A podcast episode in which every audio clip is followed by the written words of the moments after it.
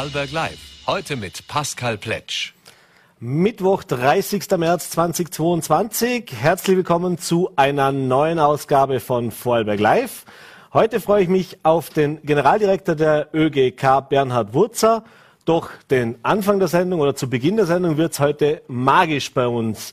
Ja, sie begeisterten ein Millionenpublikum bei America's Got Talent. Sie verzauberten ihr Publikum in Las Vegas und Sydney, sind Weltmeister der Mentalmagie und gastieren Anfang April auch im schönen Ländle in Vorarlberg. Ich freue mich sehr, Sie jetzt zugeschaltet begrüßen zu dürfen. Tommy Ten und Amelie Fantas, die Clairvoyants. Hallo, schönen guten Abend und herzlich Aber willkommen. hallo. Hallo, Dankeschön. einen schönen guten Abend. Guten Abend. Und unser, unser äh, eigentlicher Star der Show, Mr. Koni Hundini, hat sich nicht nehmen lassen, auch vorbeizuschauen. Ja, wunderbar. Dann natürlich auch an ihn ein herzliches Willkommen. Das wollen wir natürlich nicht aussparen. Ja, lasst uns ein bisschen euch auch vorstellen. Ich glaube, äh, ihr seid zwar international sehr, sehr bekannt, habt schon große Erfolge gefeiert, im Ländle vielleicht noch nicht ganz so bekannt. Äh, fangen wir mal damit an. Äh, Tommy, du hast als junger Bub eigentlich schon angefangen, dich für Magie zu interessieren. Taschentricks, Hütchenzauber oder was war denn das? Oder was hat dich da auch begeistert und warum bist du denn überhaupt in die Magie, die Welt der Magie eingetaucht? Ja, ganz genau. Also mich hat schon eigentlich mit zehn Jahren sozusagen die, die Magie begeistert und gefesselt. Ich habe damals so einen, so einen Zauberkasten und ein Zauberbuch geschenkt bekommen von meinem Bruder. Und ich bin irgendwie gleich in diese magische Welt eingedrungen und, und habe es gar nicht mehr weggelegt. Und irgendwann waren es dann äh, einige äh, Zauberkästen und, und einige Zauberbücher. Und ich habe dann auch begonnen, bei, bei Kongressen mitzumachen und habe übrigens äh, mit 13 damals in, in Bregenz zum allerersten Mal beim Kongress mitgemacht und äh, die, sogar die österreichische Meisterschaft dort gewonnen. Also das war ein, ein, ein guter Einstieg, sage ich mal, in meine weitere Zauberkarriere. Und ähm, seitdem halt alles Mögliche gemacht und schlussendlich, wie Amelie und ich uns kennengelernt haben, vor ziemlich genau zehn Jahren, das war äh, im Zusammenhang mit der großen Chance damals im ORF, haben wir eigentlich gemerkt, dass wir gemeinsam so gut harmonieren, dass wir gemeinsam was auf die Bühne bringen wollen, was anders ist, äh, was Leute irgendwie fesselt, was menschliche Phänomene zeigt. Und ja, seitdem sind wir jetzt eigentlich gemeinsam auf Tour, äh, weltweit unterwegs und bald auch bei euch. Super. Ja, Amelie, auch natürlich, natürlich an dich die Frage. Seit zehn Jahren seid ihr jetzt gemeinsam unterwegs, aber wie bist denn du in diese Welt eingetaucht und wann hat das bei dir angefangen? Auch so früh wie beim Tom? Also bei mir war es so, dass die Bühne schon immer so mein Zuhause war, von klein auf. Ich habe äh, mit, mit sechs Jahren angefangen zu tanzen, dann kam bald Schauspiel dazu. Also das war schon immer so meins und ich glaube, es war klar für mich und auch für meine Eltern, okay, das ist irgendwie die Zukunft, ob es beruflich ist oder nicht, das war damals noch nicht so klar. Ich habe einfach gemacht, was mir Spaß gemacht hat. Und ähm, durch diesen Tanz bin ich ja eigentlich dann, da habe ich dann Tommy kennengelernt, durch die große Chance. Und damals ähm, muss, war mein Job zu erscheinen auf einer Bühne. Und ich dachte mir so, okay, ich kann tanzen, ich kann auf der Bühne stehen, aber wie soll ich eigentlich erscheinen? Und äh, natürlich muss man das so ein bisschen üben, das Erscheinen. Und ich habe das dann gemacht und bin dann draufgekommen, später erst, was ich da eigentlich gerade für ein Wunder kreiert ha habe. Weil man, wenn man so in dem Prozess drinnen ist, dann ist es einfach so und dann erscheint man und dann ist man da. Aber wenn man wirklich im Zuschauerraum sitzt und diese Position kenne ich ja auch und auf einmal steht da jemand, der vorher noch nicht da war, ist doch fantastisch. Und da hat mich echt das Feuer gefangen und seitdem ließ es mich nicht mehr los und ich bin der Magie verfallen. Und, und was soll ich sagen? Amelie hat es gleich richtig gemacht. Die hat sich jahrelanges Training erspart. Ihr erster Auftritt gleich Live-Fernsehen mit Konfetti und Pyroregen aus dem Nichts erscheinen. Also wenn dann, Gleich Richtig. richtig. wenn dann richtig. Gleich ja, richtig. immer meine Devise. Keine Abkürzung. Äh, hattet ihr auch äh, früher, sage ich jetzt mal, Vorbilder? Was sind denn so, ich meine, da gibt's ja natürlich viele bekannte ähm, Magier oder auch, seid ja gar nicht kein Magier, seid ja Mentalisten, aber kommen da auch noch drauf zu sprechen, was da auch der Unterschied ist oder warum ihr euch auch darauf spezialisiert habt. Aber was waren denn auch so oder, oder sind vielleicht nach wie vor so Vorbilder, wo man sich auch dran orientiert? Also wir hatten nie jetzt irgendwie ein Vorbild, dem wir sozusagen nachgeeifert sind. Also generell fanden wir eher interessant äh, Musik, Film, zum Beispiel der Film Die fabelhafte, Amel äh, die fabelhafte Welt der Amelie war immer eine große Inspiration auch für uns, weil es auch sehr ums Fühlen geht und sehr magische Bilder einfach erschaffen werden. Und äh, somit haben wir eigentlich versucht, so unseren eigenen Weg zu gehen. Und schlussendlich ist ja auch so, dass, dass das Leben irgendwie unser Vorbild. Also man, man kennt das keine Ahnung, du denkst an, an einen Freund und genau in dem Moment läutet das Telefon und der ruft dich an. Ist ja eigentlich schon ein Wunder, ist, ist faszinierend. Und wir versuchen eigentlich sowas als Vorbild zu nehmen oder als, als, äh, als Angehensweise, um daraus dann ein großes Kunststück zu machen, das auf die Bühne zu bringen, dass es einfach dann im Saal bis in die letzte Reihe funktioniert. Und es muss auch gar nicht sein, dass es jetzt aus der Magie kommt, äh, das Vorbild, sondern wirklich, es kann von überall her kommen. Es kann ein Film sein, wie Tommy gesagt hat, es kann Musik sein. Ähm, es Kommissar Rex kann es auch sein, ja. ja, er ist eher der schlafende Hund gerade. ähm, es, es kann auch sein, dass man jemanden auf der Bühne sieht und die, ähm, die Bühnenpräsenz fantastisch findet und den versucht dann so ein bisschen zu lesen. Also das muss dann, kann dann auch ein Sänger sein oder wie gesagt ein Tänzer oder ja. Mhm. Bevor wir jetzt zu eurer äh, nächsten Karriereschritt oder den, den, den großen Karriereschritten auch in den USA kommen, lasst uns noch mal kurz über eure eben die Mentalmagie reden, äh, sprechen. Ihr seid mhm. Weltmeister der Mentalmagie. Die gab es eine Zeit lang, gab es diesen Titel oder war der nicht besetzt, dieser Titel? Äh, und es gibt viele, die sagen, die Mentalmagie ist so ein bisschen auch die Königsklasse der Zauberkunst. Weil da kann man jetzt am wenigsten mit, äh, sage jetzt mal, mit, mit optischen Illusionen ja. arbeiten. Da kommt es schon darauf an, dass das auch on point dann auch wirklich passt. Ähm, war das auch ein besonderer Moment für euch, als ihr diesen Titel auch erobert habt? Also ich meine, die Leute zu begeistern ist das eine, aber wenn man dann auch diese Anerkennung auch von den Kollegen praktisch sieht und mhm. sie auch sieht, was da sonst noch so auf der Welt in diesem Bereich tätig ist? Mhm. Absolut, also natürlich. Und das, das Interessante bei der Mentalmagie ist ja, ähm, Jetzt im Unterschied zur Zauberei, also wir machen ja alles in unserer Show. Also wir machen auf der einen Seite Illusionen, wo wirklich Sachen erscheinen, wo groß visuell was passiert. Auf der anderen Seite Mentalmagie, Gedankenlesen, wo es wirklich nur um die Gedanken geht, um die Zuschauer, um die Gegenstände, die die von zu Hause mitbringen. Und was das Interessante daran ist, es ist jeden Abend anders. Es ist jede Show anders. Also man kann das jetzt nicht wirklich trainieren. Das ist nicht auf Play und es ist, es rennt zu 100 Prozent gleich. Es ist wirklich jeden Abend anders. Das macht es für uns auch spannend und aufregend. Und damals bei der Weltmeisterschaft in Rimini in Italien war die, ähm, war es natürlich spannend. Das kann man sich vorstellen, so wie, wie das Hogwarts, irgendwie der, der Zauberwelt. Da waren 3000 Zauber aus der ganzen Welt im Publikum, die schauen uns zu. Äh, wir hatten keine Ahnung, was auf uns zukommt, welche Gegenstände die diesmal dabei haben. Natürlich wird man da sehr kritisch beobachtet. Eine Fachjury ist da aus, aus Magiern aus der ganzen Welt.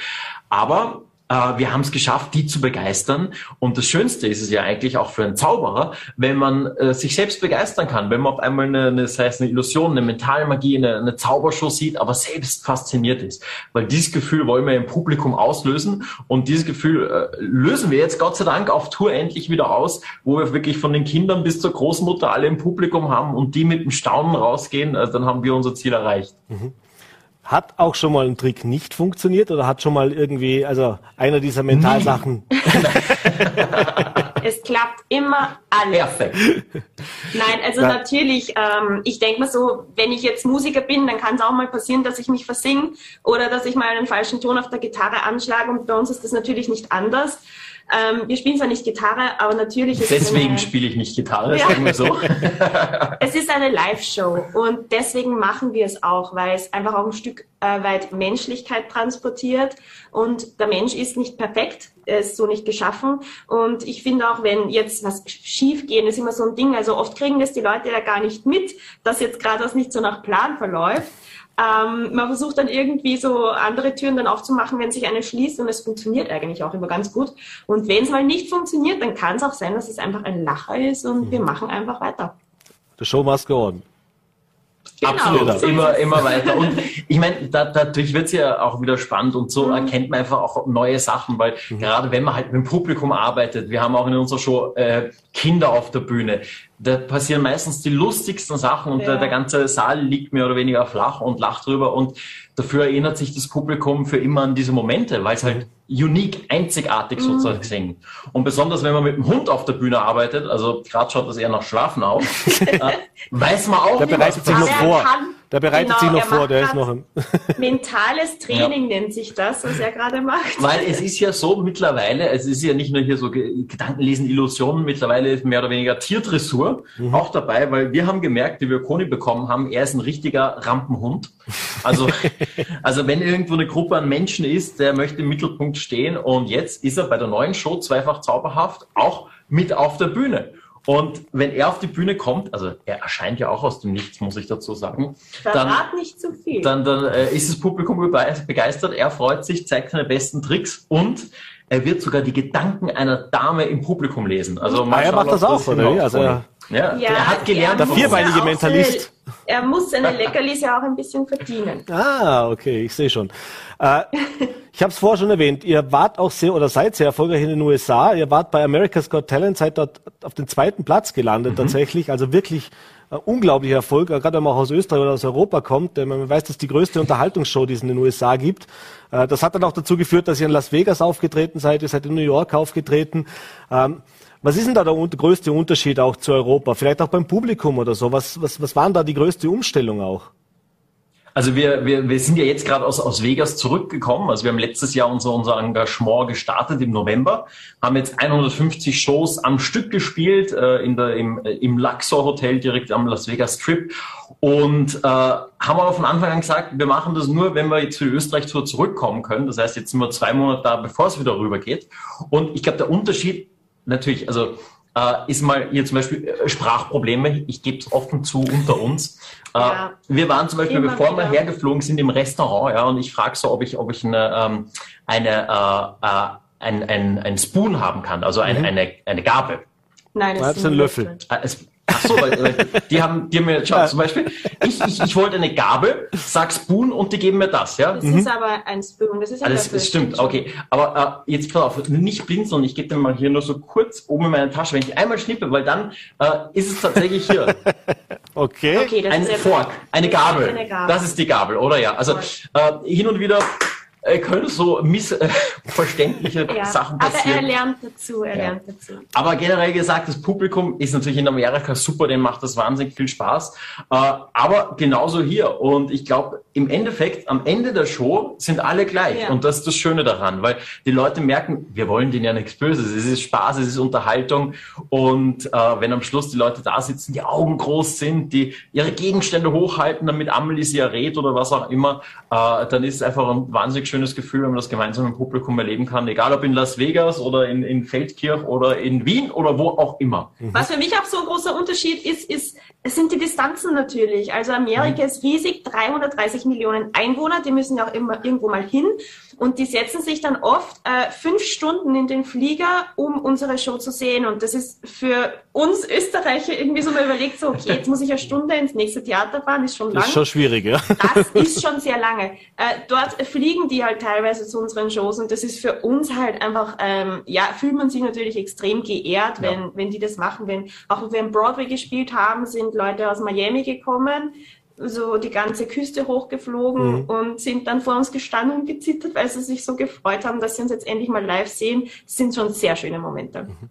Was hat denn dieser Erfolg auch in den USA mit euch persönlich gemacht? Beziehungsweise wie, wie, wie geht man mit sowas um? Ich meine, wie gesagt, ihr seid Bühnen erfahren, ihr wart davor schon auf Bühnen, aber das ist ja praktisch so, ja, nochmal drei Stufen drüber, sowohl was eben die Masse angeht, vermutlich auch was, was, der, was der ganze Professionalität angeht, was das Umfeld ja. angeht und eben, wie du sagst, wenn die Menschen dann fünf Stunden in den Flieger sitzen, um euch anzusehen, äh, wie, wie, wie kann man sowas verarbeiten und was hat es mit euch auch gemacht? Hat es euch auch verändert bis zu einem gewissen Punkt? Ich glaube, es ist einfach ähm, so gewesen, dass es ist dauernd was passiert die letzten Jahre. Wir waren immer unterwegs, denn America's Got Talent war natürlich auch nochmal extrem intensiv. Wir haben zwölf Shows innerhalb von wenigen Monaten kreieren müssen und es muss immer besser und größer sein und unmöglicher sein. Und man ist da in so einem Arbeitsprozess drin, dass man da teilweise wirklich gar nicht mitkriegt, was da gerade passiert. Und ähm, wenn man dann kurz mal so irgendwo im Flieger sitzt und woanders wieder landet und in Wien wieder ist ja. und Schwächert aussteigt, denkt man sich so, war was? Und man realisiert dann oft, es dauert dann schon eine Zeit lang, bis man realisiert, was da eigentlich gerade alles passiert ist.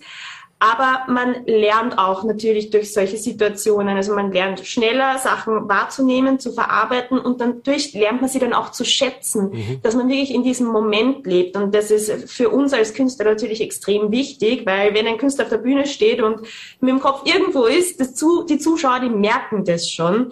Und das haben wir mittlerweile sehr, sehr gut im Griff und wir haben einfach extrem viel gelernt und ich bin extrem dankbar auch, dass wir so viele Möglichkeiten hatten, was jetzt Theaterarbeit ähm, anbetrifft und auch äh, TV-Arbeit, weil es war eine Hollywood-Produktion im Dolby Theater in Los Angeles mit... Wo auch die Oscars erst verliehen worden sind und wir, haben, wir sind ohne Watsche davon gekommen. Ja. Also wir, haben wir haben keine kassiert. Ähm, Und, und das sind natürlich äh, unvergessliche Momente. Also und das Schöne ist bei uns auch, wir können uns das teilen. Wir erleben alles, was wir erleben, gemeinsam und können diese ganzen Erinnerungen immer wieder besprechen. Super. Und jetzt, wie gesagt, auf Tour wieder in Good Old Europe, auch in Österreich und auch in Vorarlberg. Yes. Ja, äh, was auf für, Deutsch. Bevor wir dann noch kommen, natürlich wann und was wir da genau erwarten. Zu viel wollen wir nicht verraten, aber ein bisschen soll man natürlich auch Lust drauf machen, dass sich der eine oder andere da noch dazu äh, hingezogen fühlt, das unbedingt erleben zu wollen. Aber äh, wie wichtig ist es euch auch jetzt eben hier wieder zurückzukommen und vielleicht jetzt eben auch wieder auf kleineren Bühnen, wobei Wien Stadthalle ist auch nicht so klein, aber, aber trotzdem eben auch in der Heimat äh, jetzt doch wieder aktiv auch zu sein. Ja, also es ist sehr wichtig für uns. Also jetzt gerade so die Verhandlungen mit Las Vegas gingen rein theoretisch schon die letzten paar Jahre. Also die Grundidee war 2016 und jetzt wird das Ganze umgesetzt. Also es ist ein sehr langer Prozess. Und, und ein wichtiger Punkt war immer, die wollten uns halt durchgehend eigentlich haben. Das ganze Jahr durchgehend, unter Anführungszeichen ohne Pause. Aber wir haben gesagt, nee, wir machen das nur, wenn wir halt wirklich die Zeit jedes Jahr frei haben für unsere Österreich-Tour, Deutschland-Tournee. Und das war eigentlich die schwierigste Verhandlung, aber sie haben, sie haben zugesagt, sie sind darauf eingestiegen und, und da sind wir sehr äh, stolz drauf und sehr froh auch, weil und, und wir lieben Österreich. Also wir lieben, wir selbst wohnen hier an der Donau in Niederösterreich. Wir, wir haben es gerne, wir machen gerne, wenn wir mal Urlaub machen, auch meistens in Österreich Urlaub. Wir genießen die Berge, wir genießen es hier im Winter irgendwie Ski zu fahren, im Sommer äh, rumzuwandern oder einfach mal äh, zu relaxen wir haben, wir haben beides gerne und wir haben, und ich glaube, das macht's auch aus. Also die, die Amis sagen oft, sie, sie lieben halt so den europäischen Style von uns, mhm. der so auch so ein bisschen mehr in, in Details geht, äh, Feinheiten, äh, was bei den Amis vielleicht eher ein bisschen äh, untergeht. In Europa oder hier in Österreich lieben natürlich die Leute, weil es natürlich auch eine amerikanische große Show ist. Also es ist eine, eine gute Kombination und ich glaube, das macht's gerade aus. Und so wollen wir, glaube ich, auch die nächsten Jahre versuchen, immer sozusagen zwischen, zwischen uh, Good Old Austria und uh, Good Old America hin und her zu switchen. Und es ist halt auch nach wie vor natürlich ist unsere Familie da, mhm. viele unserer engsten Freunde, die man wirklich aus dem Kindergarten kennt. Und das ist auch so, wie du vorher gefragt hast, so wie schafft man das so zwischendurch wieder mal runterzukommen und sich zu erden. Das ist das, was dann erdet, wenn man einfach ja äh, keine Ahnung, in den Weingärten wieder spazieren geht, wo man schon immer spazieren gegangen ist, wenn man wieder über ganz banale Dinge mit der Familie redet, was ist so passiert, das letzte halbe Jahr. Und na, wir haben natürlich dazwischen auch Kontakt. Aber das ist sowas, wo man dann richtig runterkommen kann und sich erden kann. Oder wenn man irgendwo am Berg auffahrt und einfach genießt und isst. Die gute österreichische Küche, oder? Ist wahrscheinlich genau. auch was, was man nicht unbedingt genau. in Amerika äh, wir essen hat. sehr gerne. ja, wir, wir, wir, kochen auch gerne und mhm. das ist auch immer sowas, also jetzt gerade, wenn wir wieder zu Hause sind, das allererste, was wir eigentlich gemacht haben, wir sind einkaufen gefahren und haben selber gekocht, weil gerade jetzt, wenn wir die nächsten Wochen wieder auf Tournee sind, äh, mhm. ich meine, natürlich, es gibt super Restaurants und alles, aber man ist halt natürlich auch drauf, drauf angewiesen und dann selber wieder einkaufen zu gehen, genau zu wissen, was reinkommt und sich ein Rezept zu überlegen, das genießt man dann immer, sobald wir Zeit dafür haben. Sehr schön. Ihr habt auch ein Buch geschrieben, habe ich gesehen, äh, die Magie der Verbindung, wie man Menschen verzaubert und für sich begeistert. Und äh, genau. da ist jetzt eben genau der Punkt. Es gibt ja, also Magie ist das eine, dass man sich nicht erklären kann, woher das kommt, aber es ist natürlich auch viel, äh, dass man auf Details achtet, Körpersprache, äh, zwischenmenschliche Verbindungen. Äh, was kann man da vielleicht auch, äh, wenn man das Buch liest und jetzt nicht das professionell macht, aber was, was kann man da daraus mitnehmen? Also sprich, was kann man im täglichen Umgang da erleben? Ihr macht es ja auf ganz professioneller und ganz hohem Niveau vor, dass man eben durch Sehen und, und Beobachten recht viel mitbekommen kann ich glaube, oft sind es auch so, so, so Kleinigkeiten, die halt einfach das, äh, das Leben und einem und selbst bereichern können. Also sei es in, in Beziehungen. Äh, Amelie und ich, wir sind ja irgendwie 24 Stunden, äh, sieben Tage die Woche zusammen. Also da muss sie schon viel aushalten mit mir. Also das ist, aber sie, sie hat ja ihre Möglichkeiten gefunden. Und beschreibt ja auch im Buch natürlich. Ja, ja ich meine, es ist ähm, einfach nicht, geht nicht nur ums, ums Sehen und, und äh, quasi Leute lesen, es geht auch viel um, ums Fühlen, ums Gespür, um das, dass man äh, überhaupt mal äh, Körpersprache so ein bisschen lesen lernt. Und ich glaube, auf dieser Ebene kann man lernen, sehr gut auf andere Menschen einzugehen. Oder wenn man jetzt sehr schüchtern ist, einfach einmal ausprobieren, okay, dann sage ich halt, was, was ich zum Beispiel, muss ich kurz ausholen, einfach auch schön finde in Amerika, ähm, was mir aufgefallen ist, jetzt wenn man so aus Europa kommt, man macht sich Komplimente so. Mhm. Ich finde deine Jacke cool. Das, das ist was, was ich mitgenommen habe, was ich in Österreich wenig höre oder gar nicht höre, dass man jemand anderen... Ja, ich höre das nie. Ich frage dich mal, warum. Amerika, aber egal, okay. Das sind halt, das sind halt äh, Momente, die, die ich schön finde, mhm. weil man einfach jemand anderem etwas vergönnt ist. Und alleine, wenn man zum Beispiel jetzt, wenn ich sage, ich finde dein Sakko cool, ja, und, und ich kenne dich nicht, dann wirst du wahrscheinlich am Anfang mal denken, so, was will sie von mir? Aber vielleicht öffnet es auch so ein bisschen äh, die Türen, dass man vielleicht ins Gespräch kommt, wenn man das will oder so. Und so kann man irgendwie dazulernen. So ein bisschen den Tag einfach jemand anderen versüßen. Hat noch nie geschadet. Genau. Ist das eine Beziehung nicht ab und zu auch Fluch und Segen? Weil ich meine, viele Geheimnisse kann man da offensichtlich, könnt ihr ja nicht voreinander haben, oder? Es ist, also es ist natürlich schwer, mit einer Frau zusammenzulegen, die dauernd deine Gedanken lesen kann. Ist das schwer? Nein, es ist wunderschön. Ja. ja. Aber wir schaffen es uns noch zu Weihnachten zu überraschen. Ja. Ja, das geht noch. Hat zum Beispiel kein, sie hat keine Ahnung, was sie zum Geburtstag kriegt. Ah, großartig. So, wir sind schon am Ende der Zeit, aber wir wollen natürlich noch. Naja. Nein. Vielleicht, man weiß es nicht. äh, lasst uns noch kurz über äh, euren Besuch natürlich im Ländle reden. Am 13.04. im Montforthaus in Feldkirch zu Gast. Äh, was erwartet das Publikum? Warum sollte man sich das nicht entgehen lassen? Bitteschön. Also, erstens mal, wir sind äh, wahnsinnig froh, wieder auf Tour zu sein, weil wenn ich in meine Geldbörse schaue, wir sind komplett abgebrannt. Also da ist hier ja äh, ist quasi leer. Ne? Deswegen, hier, 10 Euro noch. Deswegen äh, ist super wieder auch auf Österreich-Tour zu sein. Und es ist zum ersten Mal, dass wir mit äh, zweifach zauberhaft äh, im Ländle und in Feldkirch sind. Äh, wir waren, glaube ich, schon äh, einige Mal, also wir waren schon in Bregenz und so weiter, aber jetzt endlich Feldkirch, Montfort Haus, äh, super Location, ja. wir lieben es dort. Mhm. Ähm, es ist eine neue Show, wie gesagt, Koni, unser kleiner fälliger wahrer Star der Show, wird äh, die Gedanken des Publikums lesen. Ich habe ganz neue Illusionen und Fingerfertigkeit trainiert die letzten zwei Jahre. Und Amelie wird natürlich die Gedanken des Publikums lesen. Und ich glaube, es wird auch ähm, einige witzige Momente geben. Das ist Absolut. auch das Schöne bei der Show.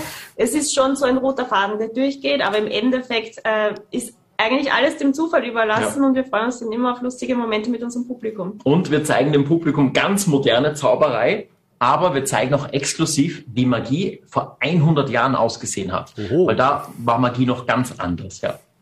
Na super. Klingt spannend auf jeden Fall. Äh, hoffe, wir haben jetzt noch ein bisschen Lust gemacht, dass noch der eine oder andere auf jeden Fall auch hinkommt. Äh, wird sicher ein super genau. Abend werden. Bedank die letzten Tickets sichern, egal ob für Kinder, für Eltern, Großeltern oder sich selber. Für die ganze Familie. Schöner Abend. Genau. Ganz genau. Tommy und Amelie, vielen, vielen Dank, dass ihr die Zeit genommen habt. Freue mich schon auf euch, äh, euch in Vorarlberg begrüßen zu dürfen. Alles Liebe einstweilen. Dankeschön für den schönen Einblick und macht's es gut. Danke. Einen Danke wunderschönen Liebe, Abend. liebe Grüße. Danke, Ciao. tschüss, bis Ciao. dann.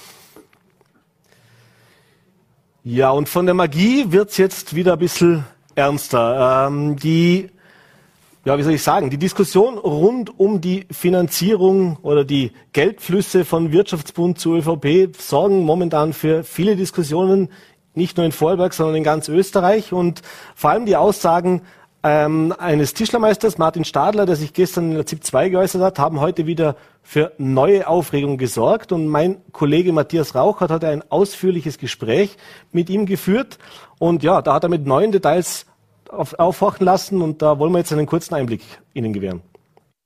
Wie offensichtlich war das damals für Sie, als Sie bei der Innung für das Thema zuständig waren, dass es sich da offensichtlich um eine Art von Parteienfinanzierung handeln muss? Ja, das war für mich einfach äh, zum, zum Griff, auf gut Deutsch gesagt, dass das äh, nur in die Richtung laufen kann, weil was will er sonst sehen? Wenn ich äh, Wirtschaftsbund, äh, Leute innerhalb des Ausschusses, äh, habe ich zwar auf das auch beziehungsweise ich habe es im Ausschuss dann auch vorgebracht. Und die Wirtschaftsbund Leute haben noch mit dem Argument geantwortet, und zwar, ich habe gefragt, wo der Nutzen für das einzelne Mitglied bei so einer Werbung liegt. Die Meldung war nachher, wir schaden uns nur selber, wenn wir es nicht schalten. Meine Meldung nachher darauf war, ja, heißt das, dass wir Schutzgeld zahlen. Und in die Richtung läuft das am Schluss. Ja, harte Aussagen und ich entschuldige mich natürlich, der Kollege heißt Michael Stadler, nicht Martin Stadler. Und das ausführliche Interview und was Michael Stadler noch zu sagen hatte und auch alle Hintergründe rund um diese Affäre finden Sie auf voller.t und vn.at dort zum Nachlesen. Ähm, und jetzt, wie anfangs der Sendung angekündigt, freue ich mich auf meinen nächsten Gast, äh, den Generaldirektor der österreichischen Gebietskrankenkassen, Bernhard Wurzer, der auf Vorarlberg Besuch bei uns im Studio vorbeigeschaut hat. Ja, herzlich willkommen im Studio, ÖGK Generaldirektor Bernhard Wurzer. Schönen guten Abend. Schönen guten Abend. Ja, Herr Wurzer, äh, gibt ganz viele Themen, die wir heute besprechen wollen. Ich weiß gar nicht, wo wir anfangen sollen. Nein, wir fangen an natürlich mit einem Thema, das jetzt nicht erst die letzten äh, Monate uns beschäftigt, das wir schon länger hören, in Vorarlberg aber immer wieder für Diskussionen sorgt, das Thema des Ärztemangels. Und hier haben wir konkretes Beispiele immer wieder mit doch Kinderärzte, also äh, spezielle Ärzte sind. Da gibt es eine große Pensionierungswelle, da kommt nimmer wirklich viel nach. Äh, Stellen werden teilweise mehrfach ausgeschrieben, äh, man findet da keine Nachfolger mehr und auch äh, Kassenärzte entscheiden sich, ihre Kassenarzttätigkeit teilweise einzustellen, sich zu spezialisieren, äh, äh, sich ja, ein bisschen zurückzunehmen, auch aus dieser Grundversorgung. Äh, wie groß ist denn das Problem tatsächlich? Was, ob Sie die Vorarlberg-Zahlen auch haben, äh, in Österreich auch generell. Und äh, was kann die ÖK auch dagegen machen, beziehungsweise was für Maßnahmen kann man auch setzen, um eben zu gewährleisten, dass diese medizinische Grundversorgung auch künftig in diesem gewohnten Umfang erhalten bleibt? Ja, natürlich spüren wir das Phänomen, dass es äh, bei Stellennachbesetzungen manchmal schwieriger ist, auch Nachfolgerinnen und Nachfolger zu finden. Äh, zu meiner Zeit, als ich maturiert habe, hat man noch dringend davon abgeraten, Medizin zu studieren, außer man möchte Taxifahrer werden. Jetzt hat sich das etwas geändert. Aber was sich vor allem auch geändert hat, sind die Ansprüche und Erwartungshaltungen von Ärztinnen und Ärzten, die aus dem Krankenhaus kommen, die gewohnt sind, in Teams zu arbeiten, einen Kollegen zu haben, mit dem sie sich abstimmen und dann plötzlich in eine Einzelordination gehen sollen, wo sie selbstständig alleine auf sich gestellt sind sind und gleichzeitig auch ein Unternehmen, nämlich eine Ordination führen müssen. Und da denke ich, da haben wir erkannt, dass wir neue Versorgungsmodelle brauchen, Modelle, wo Zusammenarbeitsformen möglich sind, Modelle, wo man vielleicht auch quasi Dinge abgenommen bekommt, indem man zum Beispiel Ordination zur Verfügung gestellt bekommt, die Ausstattung oder sonstige Unterstützung, oder indem man zum Beispiel auch als angestellter Arzt, der in einem Krankenhaus angestellt ist, in einer dislozierten Ambulanz draußen arbeiten kann, ein Anstellungsverhältnis hat und sich um gar nichts kümmern muss. Mhm. Solche Modelle haben wir in einigen Bundesländern schon erfolgreich erfolgreich ausprobiert, gerade bei Kinderärzten. In meiner Heimatstadt St. Pölten gibt es drei Kinderärzte, die sind quasi wie angestellt und machen dort eine volle Ordination mhm. und arbeiten über ein Primärversorgungszentrum für die Kinder in St. Pölten und haben mehr Öffnungszeiten als eine Einzelordination. Mhm. Jetzt hört man immer wieder von Seiten der Ärzte, Sie haben es gerade auch zum Teil auch angesprochen, das Thema, äh, ich würde schon gerne meine Ordination führen, ich würde auch gerne als kassenärztliche äh, Praxis das Ganze führen, aber der Verwaltungsaufwand, der hat, nimmt von Jahr zu Jahr zu, die ganzen Berichte, die ich machen muss, die Abrechnungen und so weiter und äh, das Thema Geld ist immer ein Thema, das da kommt. Äh, ich muss unglaublich viele Patienten abwickeln, damit ich das überhaupt finanzieren kann, damit ich zum Beispiel eben auch Mitarbeiter äh, beschäftigen kann, die mir dabei helfen, diesen ganzen Verwaltungsaufwand zu abzudämpfen bzw. abzufangen. Jetzt ist das eine Thema natürlich, jetzt kann man sagen, diese Modelle, die Sie gesagt haben, die auch in Vorarlberg schon teilweise überlegt werden, die es auch teilweise ja, zumindest im Ansatz schon gibt. Äh, aber das andere Thema ist natürlich äh, nicht ganz das Problem an der Wurzel gepackt. Das heißt, sind wir zu bürokratisch geworden in den letzten Jahren und muss man doch nochmal drüber nachdenken, was denn auch die Kostenerstattungen bzw. die Finanzierung dieses ganzen Systems anbelangt. Naja, was das Thema Bürokratie betrifft, glaube ich, ist nicht das Problem, dass eine Einzelordination, denn letztlich äh, sind Ärztinnen und Ärzte in Krankenhäusern sehr genau gewohnt, dass sie alles bis auf den Einzelhandgriff dokumentieren müssen und diese Dokumentation machen müssen. Ich glaube, das ist auch etwas, was in der heutigen Zeit notwendig und erforderlich ist, dass Patienten Dokumentationen vorhanden sind, dass es klar gemacht wird, wie ist der Verlauf der einzelnen Krankheitskarriere. Ähm, was natürlich dazu kommt, ist, äh, Vertragsärzte haben gewisse Verpflichtungen. Wir wollen natürlich für unsere Versicherten, wir sind eine Versicherung für die Versicherten, Zeiten sicherstellen, dass Öffnungszeiten da sind, dass sie auch zu bestimmten Zeiten erreichbar sind. Und das ist natürlich Teil dessen, was ein Wahlarzt nicht hat. Der kann aufmachen oder auch nicht, kann sich das völlig frei wählen. Das ist eben in einem freien Unternehmertum so. Unsere Vertragsärzte haben gewisse Verpflichtungen, aber ich denke, man kann eben hier, indem man andere Dinge, wie zum Beispiel eben das ganze Verwaltungsthema, dass man auch entlasten kann, indem man das übernimmt oder unterstützt, kann die Ärztinnen und Ärzte entlasten. Letztlich studieren sie nicht Betriebswirtschaft, sondern studieren Medizin mhm. und wollen am Patienten arbeiten. Welche welchen Anteil kann die ÖGK daran leisten? Man kann sie entlasten oder wer sollte das machen? Ist das praktisch was, wo man sagen kann, wir können Unterstützung bieten? Wir können zum Beispiel auch mit den Kommunen, mit der öffentlichen Hand äh, für die Gebäude sorgen, für die Ausstattung sorgen. Wie soll das ablaufen oder wie läuft das auch konkret in solchen Beispielen ab? Also es gibt ein ganz großes Ziel, ich nenne das immer Susi-Sorglos-Paket. Das ist sozusagen ein Paket, wo Ärztinnen und Ärzte wählen können, ob sie jetzt Ordinationsausstattung zur Verfügung gestellt bekommen, ob sie auch die Unterstützung im Betrieb bekommen, ob sie die Ordinationshilfe bekommen, äh, all diese Dinge. Äh, das angeboten wird, wo man dann sozusagen auswählen kann. Man bezahlt es dann aus seinen Honoraren heraus und hat sozusagen eine vollständige Unterstützung und braucht sich nur noch um das Arztsein kümmern. Das ist etwas, was wir derzeit mit Partnern versuchen aufzustellen. Das ist natürlich nicht etwas, was man von heute auf morgen machen kann, aber das große Ziel ist, solche Pakete anzubieten, weil wir eben in den Gesprächen mit jungen Ärztinnen und Ärzten sehen, dass es einen großen Bedarf daran gibt, sie in der Frage der Führung des Unternehmens und der Ordination zu entlasten. Mhm. Bevor wir jetzt auf das Thema der des Personalmangels kommen. Also sprich, Sie haben es vorher schon angesprochen, dass es eben darum geht, eben auch die Ärzte zu finden, die dann auch bereit sind, diese Dienste zu übernehmen. Kommen wir noch zu dem, zu dem äh, Thema der, äh, wie soll ich sagen, der, der, der Verfügbarkeiten und auch der Belastung, die jetzt nicht nur von dem Verwaltungsaufwand äh, mitgebracht wird, sondern das ist etwas, was wir in den letzten Jahren, gerade auch in Vorarlberg, immer mehr hören. Früher war es so, ich habe einen Hausarzt oder ich suche jetzt einen Arzt, ich rufe an, mache einen Termin aus, gehe hin. Wenn ich das jetzt erlebt habe, egal ob es bei Fachärzten ist oder eben auch bei Allgemeinmedizinern, da heißt es dann teilweise, na, wir nehmen überhaupt keine Patienten mehr oder ja, rufen Sie in einem halben Jahr nochmal an oder in, in vier Monaten. Das ist ja für einen Patienten sehr unbefriedigend. Jetzt hat nicht jeder lebensbedrohliche Erkrankung, mir ist schon klar, da kann man teilweise auch ein bisschen warten. Äh, ein bisschen Geduld kann da auch nicht schaden, dass nicht alles sofort funktioniert. Aber die Entwicklung ist ja schon eine, die zu denken geben muss. Ja, das ist eben auch ein solches Phänomen. Äh, wir, wir erkennen, dass äh, sich auch nicht nur das Anspruchsdenken der Ärztinnen und Ärzte verändert hat, was ihren Beruf betrifft, sondern dass natürlich auch das Denken sich der Patienten verändert hat. Der heutige mm, durchschnittliche Bürger kann sich jederzeit von 0 bis 24 Uhr, von Montag bis Sonntag Essen, Kleidung oder sonstiges übers Internet bestellen. Der möchte nicht mehr einen Termin vereinbaren oder sagen, ich muss jetzt zwei Wochen warten, bis ich einen Termin habe, sondern hat jetzt ein Problem und möchte es gelöst bekommen. Mhm. Das geht natürlich über eine Einzelordination und die am Vormittag Ordinationszeiten hat, nur schwer. Deswegen gehen wir auch in Richtung Zusammenarbeitsformen. Primärversorgungszentren sind die großen, ist das große, äh, die große Idee. Die dann eben auch längere Öffnungszeiten hat und rund um die Uhr offen hat, damit man eben auch, wenn man ein Problem hat, hingehen kann. Wir haben solche Systeme auch schon. Wir haben Primärversorgungszentren, die machen 1500 Anrufe an einem Montagvormittag mhm. neben der Patientenbetreuung. Die haben ein eigenes Callcenter. Das sind schon richtig große Betriebe. Das erfordert natürlich einerseits unternehmerisches Denken, das erfordert aber auch Unterstützung und natürlich eine Gruppe von Ärzten, die sich zusammentun.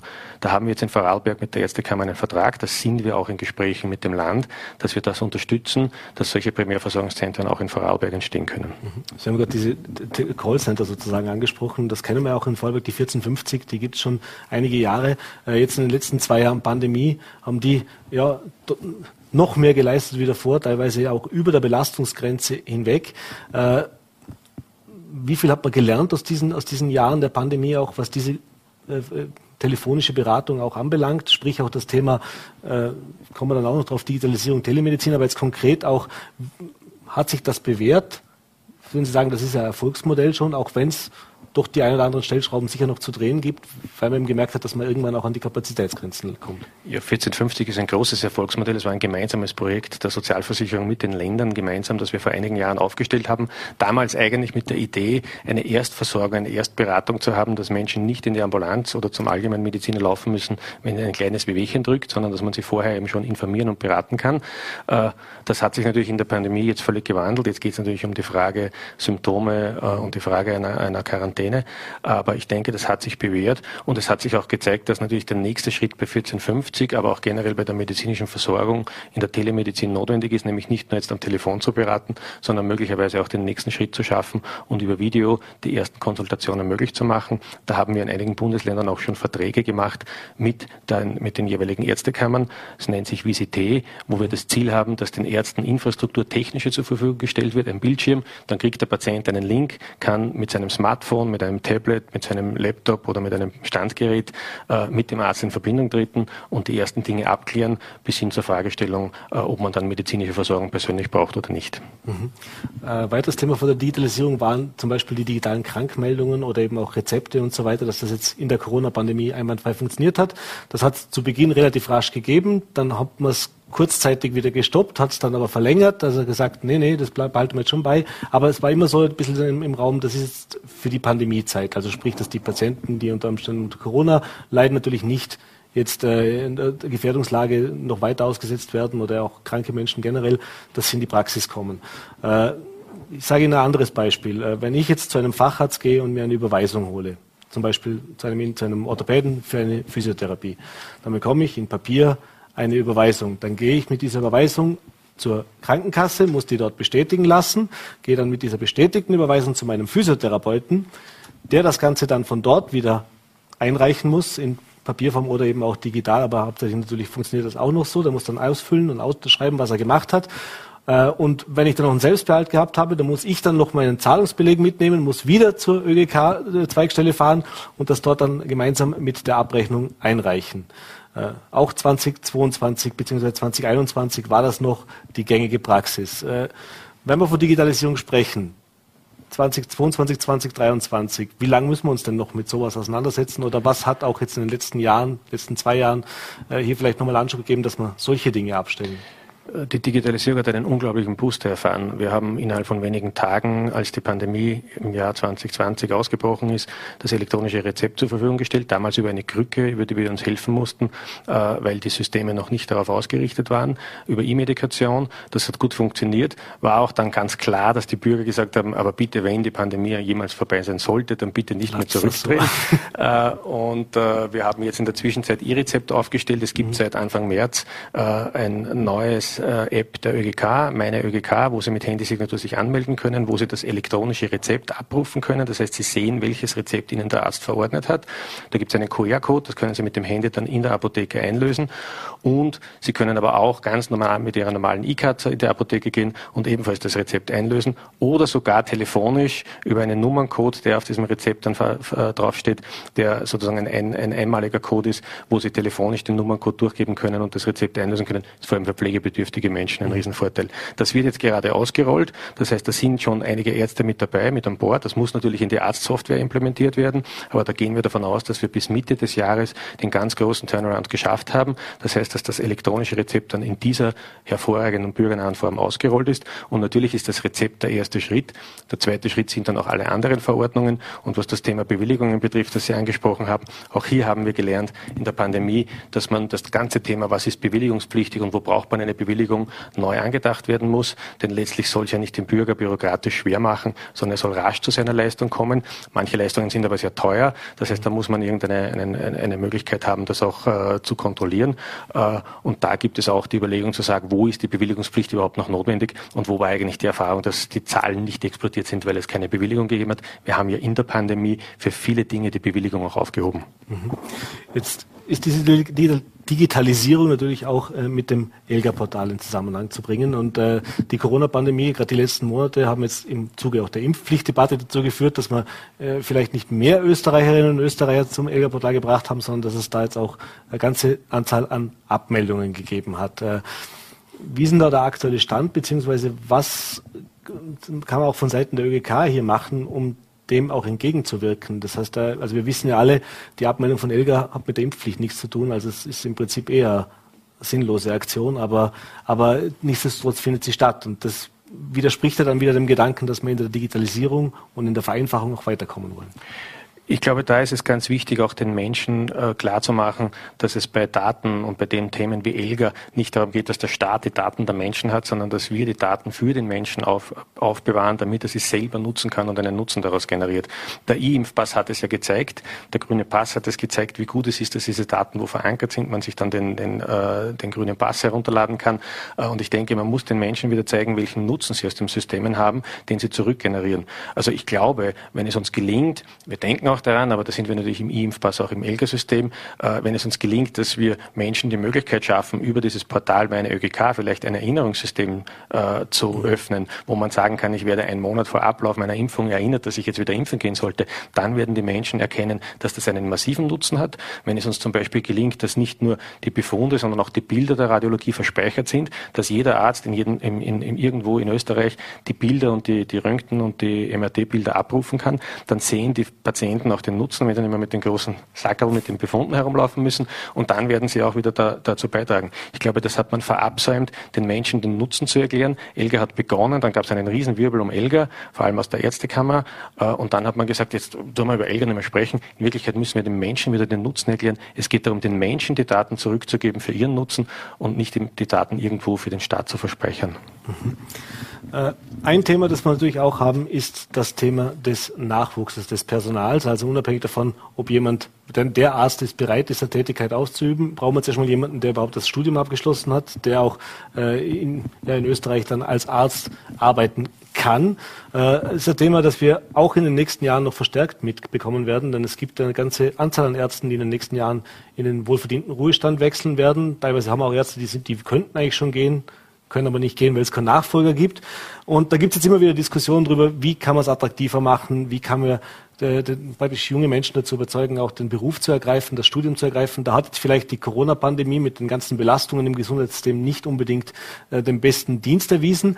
Aber es gibt natürlich verschiedene äh, Möglichkeiten, wo man sagt, müssen wir das Studium, also mehr Studienangebot schaffen. Und eines dieser Themen ist, dass es in Vorarlberg schon länger die Diskussion gibt. Die kommt dann mal wieder und geht dann mal wieder. Jetzt ist sie wieder aktueller geworden, dass es eben auch unter Umständen eine private Med-Uni in Vorarlberg benötigt.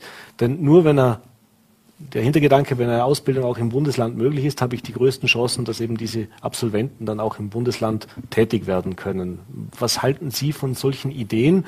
Oder anders gefragt, was muss man denn auch machen von Seiten der universitären Bildung oder auch der, der, der, der, der Öffentlichkeitsarbeit, vielleicht der Werbung auch für das, für das Berufsbild, um eben klarzumachen, wie wichtig es ist und dass es eben auch möglich ist, dieses Studium möglichst äh, in einer zeitnah und auch möglichst professionell abzuwickeln? Ich denke, wenn Sie die jährlichen Berichte betrachten, äh, wie viele junge Menschen eine Aufnahmsprüfung machen wollen fürs Medizinstudium und wie viele junge Menschen eigentlich daran scheitern, weil es nur eine ganz geringe Zahl ist, die ausgewählt wird, dieses Studium zu erreichen können. Und ich kenne selbst in meinem eigenen Bekannten- und Freundeskreis junge Menschen, die drei, viermal angetreten sind bei dieser Aufnahmeprüfung.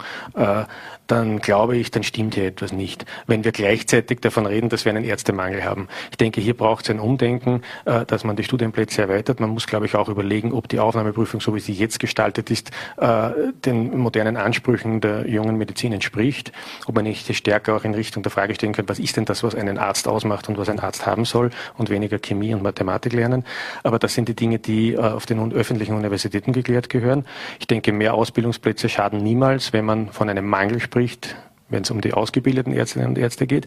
Äh, die Fragestellung ist, was nicht passieren darf, denke ich, ist, dass öffentliche Universitäten einen Flaschenhals erzeugen und dann die Menschen in die, Privat in die Privatuniversitäten drängen, sondern es muss ein Miteinander sein. Ein Miteinander und insofern es grundsätzlich sind mehr Ausbildungsplätze zu begrüßen. Was nicht passieren darf, ist, dass die öffentlichen Universitäten ihren Auftrag hier nicht erfüllen. Mhm. Kommen wir zum Abschluss noch zu zwei Fragen. Die eine Frage wäre das Thema, der äh, sogenannten Alternativmedizin. Das ist ein Thema, das natürlich auch in diesen zwei Jahren heiß diskutiert worden ist. Äh, und es gibt ja gewisse Behandlungsmethoden, die werden von der, von der Krankenkasse auch mit übernommen. Jetzt gab es äh, wie, wie überall in der Gesellschaft sozusagen ein Schwarz-Weiß-Denken. Das heißt, die einen, die sagen jetzt nur noch der Wissenschaft und wir müssen komplett auf Alternativmedizin mehr oder weniger verzichten. Und es kann nicht sein, dass die, die Krankenkassen das, diese Behandlungskosten auch weiterhin übernehmen. Auf der anderen Seite gibt es aber immer mehr Ärzte, die tatsächlich äh, auch neben mit der schulmedizinischen Behandlung solche alternativmedizinischen Behandlungen anwenden. Wie genau beobachten Sie diese ganze Diskussion und vor allem, was sind denn da die Kriterien dafür, dass jetzt was noch in der Kassenleistung ist, also Stichwort Homöopathie zum Beispiel? Also wir beobachten das natürlich ganz genau und wir sind natürlich als äh, soziale Krankenversicherung ja nicht nur den Kranken, sondern auch den Beitragszahlern verpflichtet und damit schauen wir natürlich darauf, was ist denn evidenzbasiert und was ist denn wissenschaftlich nachgewiesen auch wirksam. Und das, was wir zum Beispiel auch in der Vergangenheit vielleicht zu wenig gesagt haben, ist, dass unser Ziel sein muss, dass Vertragsärztinnen und Vertragsärzte ja, ein Asset haben, wenn sie bei uns den Vertrag bekommen. Sie haben sozusagen das Gütesiegel, dass sie evidenzbasierte Medizin und leitlinienkonforme Medizin erbringen und dass sich auch die Patientinnen und und Patienten darauf verlassen können, dass das, was dort angeboten wird, auch das ist, für das es wissenschaftlichen Nachweis gibt. Das heißt nicht, denn Medizin ist auch ein Markt, ja, dass es am Markt viele Ideen gibt, viele Dinge gibt, auch Dinge gibt, die vielleicht mit daran glaube ich, oder das hängt sozusagen mit dem äh, mit einem gewissen Placebo-Effekt zusammen, ja, dass das nicht vielleicht dem Menschen wohltut. Aber das Entscheidende ist, Medizin auf Basis einer Krankenversicherung muss eine Medizin sein, die den Leitlinien entspricht äh, und die evidenzbasiert ist. Und das ist, glaube ich, etwas ein Anspruch, den wir als Sozialversicherung gemeinsam mit unseren Ärztinnen und Ärzten haben dürfen und haben können. Mhm. Und letzte Frage noch, auch nochmal im Zuge der Pandemie sind ja auch viele ärztliche Behandlungen ein bisschen verzögert worden. Ein großes Thema sind die Vorsorgeuntersuchungen äh, im, im Großen und Ganzen, also in allen verschiedenen Bereichen.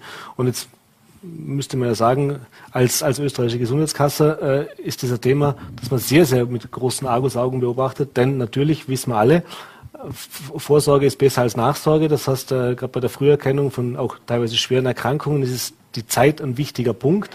Jetzt haben wir das Thema, ich kriege A, wenig Termine und habe die Pandemie noch dazu bekommen, da eben äh, ja, das ohnehin schwierig war, noch irgendwelche Termine zu bekommen, unabhängig von der personellen Aufstellung der verschiedenen Praxen, dass ich überhaupt bei einem Arzt aufgenommen werde. Äh, aber natürlich wissen wir alle, und das sagen auch alle Experten, dass das ein Boomerang ist, der uns unter Umständen in den nächsten Jahren auf den Kopf fällt. Nämlich, dass wir einen Anstieg haben an gewissen Krebserkrankungen, dass wir äh, auch Anstieg an, an, anderen Krankheiten haben, die man im Frühstadium gut behandeln könnte. Jetzt machen wir es ganz brutal betriebswirtschaftlich, was natürlich auch extreme Kostenentwicklungen nach sich ziehen wird und diese Behandlungen dann auch teurer werden. Wie äh, kritisch sehen Sie auch diese Entwicklung jetzt in diesen letzten Jahren und vor allem, was ist da auch der Ansatz, dass man dagegen tun kann und muss, um hier nicht noch mehr praktisch Zeit zu verlieren?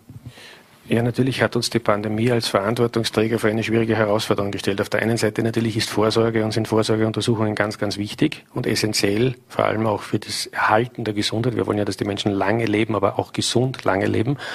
Ähm, und gleichzeitig hat man aber gesagt, man muss die Menschen möglichst aus den Ordinationen fernhalten, man muss sie möglichst fernhalten von Zusammenkünften mit anderen Menschen. Wenn man nicht weiß, ob jemand Corona hat, dann gibt es sozusagen die Möglichkeit der Ansteckung.